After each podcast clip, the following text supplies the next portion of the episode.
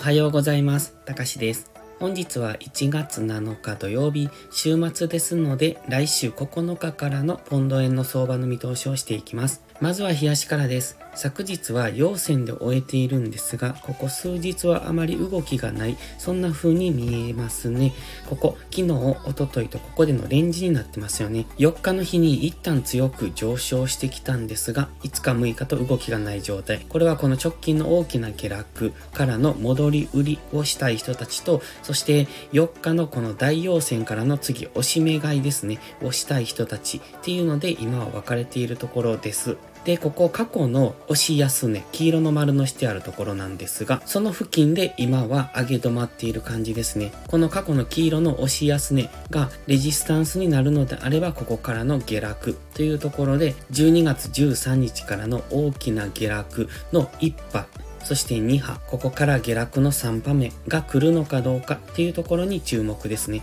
現在はレンジになってますので、それをどちらに抜けるかっていうところを見ていきたい。ただ、ストキャスティクスがもう少し上昇余地がありますので、そこが気になるところですね。ストキャスティクスが上げ切るところまでは、一旦戻り売りは待った方がいいかもしれないとは思ってます。過去のこの動きを見てますと、過去のストキャスティクス高値圏からのデッドクロスを見てると比較的大きく下げているんですよね。ただ、今ストキャスティクスはまだ高値圏まで少し距離がありますので、そこまでは上昇余地があると見ております。そして、日足の GMMA との距離も少しありますので、そこを埋めに行くような動きをまたここからしてくる可能性も考えられますし、黄色丸の押し安値がレジスタンスになって現在地から下落していく可能性もあります。ストキャスティクスが高値圏までは上昇してくると思っているんですが、それに伴ってチャートが上昇昇するとは限りませんので、チャートは横ばいのままストキャスティクスだけが上昇していくという可能性も考えられますので、その辺は注意です。では次は4時間足です。4時間足には白のエリオット波動を描いてます。現在その修正波ですね。エリオット波動の5波が終了して修正波に入っていると見ております。その A 波、そして現在が B 波なのか、ここからもう一段下落して B 波に入っていくのかというところですね。今4時間足の GMMA の上に乗せてきてますので、そこで定着するかどうかっていうところが今のポイントです。4時間足の GMMA はまだ反転してませんので、まずは収束して反転するのにもう少し時間がかかりそうですので、まだしばらく現在地付近での揉み合いになる可能性を考えておきたい。ストキャスティクス MacD はあまり方向感のない動きをしてますが、MacD が少し怪しくなってきました。今横ばいになってますので、ここからダイバージェンスを起こしてくると、今のこのレンジを下抜けて大きめの下落をする可能性は考えておきたいです。ただ、やはり GMMA の上に乗せてきてますので、ここでサポートされるかどうか、少しずつ安値を切り上げている感じもしますよね。おとといの安値から昨日の安値は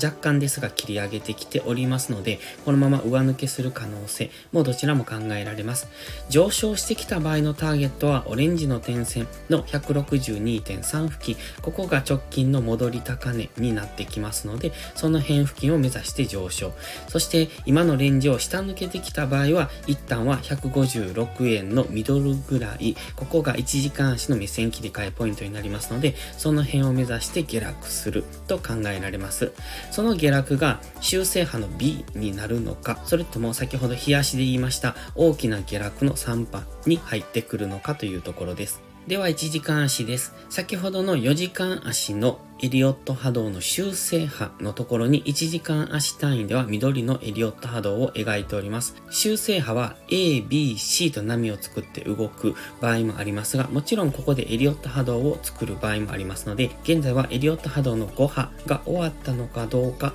というところでしょうか。ただ今の動きを見てますと1時間足は上昇トレンドに入ってきてます。安値を切り上げ、高値を更新してきてます。ただ直近では高値を更新できずにいますますが、安値をおとといの安値、昨日の安値と若干ではありますが、切り上げてきてますので、ここでアセンディングトライアングルのようなものを作っているとも考えられます。上値は抑えられているんですが、安値を切り上げてきているということは、買いの圧力の方が強いということですので、来週ここを上抜けてくる可能性を考えられます。ただ、直上には青いラインのフィボナッチリトレースメントの38.2%があります。価格は160.6 69というところ、これは4時間足のエリオット波動に当てたものですので、一旦の上昇ターゲットがこの辺になってきます。160.7付近、この辺が一旦の上昇ターゲットになりますので、現在がアセンディングトライアングルを描いてますので、ここからの上昇をしてきても、このフィボナッチラインにぶつかって、ここから大きく下落ということも考えられます。そして1時間足のストキャスティクスも高値圏に来てますので、その辺は注意が必要ですね。現在はここでのアセンディングトライアングルですので、1時間足の GMMA を下抜けない限りは押し目買い。ただし、上昇してきてもすぐにターゲットがあります。先ほどのフィボナッチラインの160.7付近、そしてそれ以上上ですね、161円台、162円台っていうのは抵抗が多くなってきますので、その辺は揉み合う可能性、もしくはそこから大きく下落する可能性は考えておきたいですね。それから1時間足の GMMA を下抜けてきた場合は、次は4時間足単位の大きな下落の3波目に入っていく可能性を考えていきたいです。それでは本日は以上です。この動画がわかりやすいと思ったら応援をお願いします。皆さんの応援がより多くの初心者の方へこの動画をお届けすることにつながります。そして最後にお知らせです。YouTube のメンバーシップでは初心者の方が少しでもスキルアップできるような丁寧な解説動画を毎週1本更新しています。FX トレードでの基礎が学べるメンバーシップにご興味があれば一度お試しください。それから初心者ではないけど安定して勝てないという方は、ポストプライムでのプライム会員をお勧めしています。こちらは2週間の無料期間がありますので、その期間をご利用いただき、自分に合うかどうかを検証していただくのがいいですね。まずは行動しないと何も始まりませんので、無料期間を上手にご活用ください。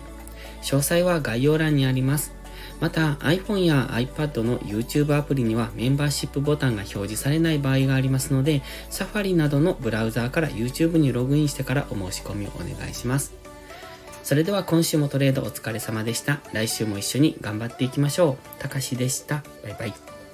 インジケーターの使い方解説ブログを書きました。GMMA、ストキャスティクス、 MACD の使い方について詳しく書いてます。まずは一度目を通してみてください。きっとスキルアップのお役に立てると思います。インジケーターは何気なく表示させるのではなく、理解して使いこなすことが大切です。また、インジケーターを使ったエントリー手法のテキスト販売を始めました。こちらは初心者から中級者向けですが、初心者の方向けの初級編もご用意しています。勝つための聖杯なんてありません。だからこそ地味にコツコツとスキルを積み上げていくものです。このテキストはそんな方のお力になれると信じています。せっかく FX を始めたのですから、明るい未来を夢見て頑張りましょう。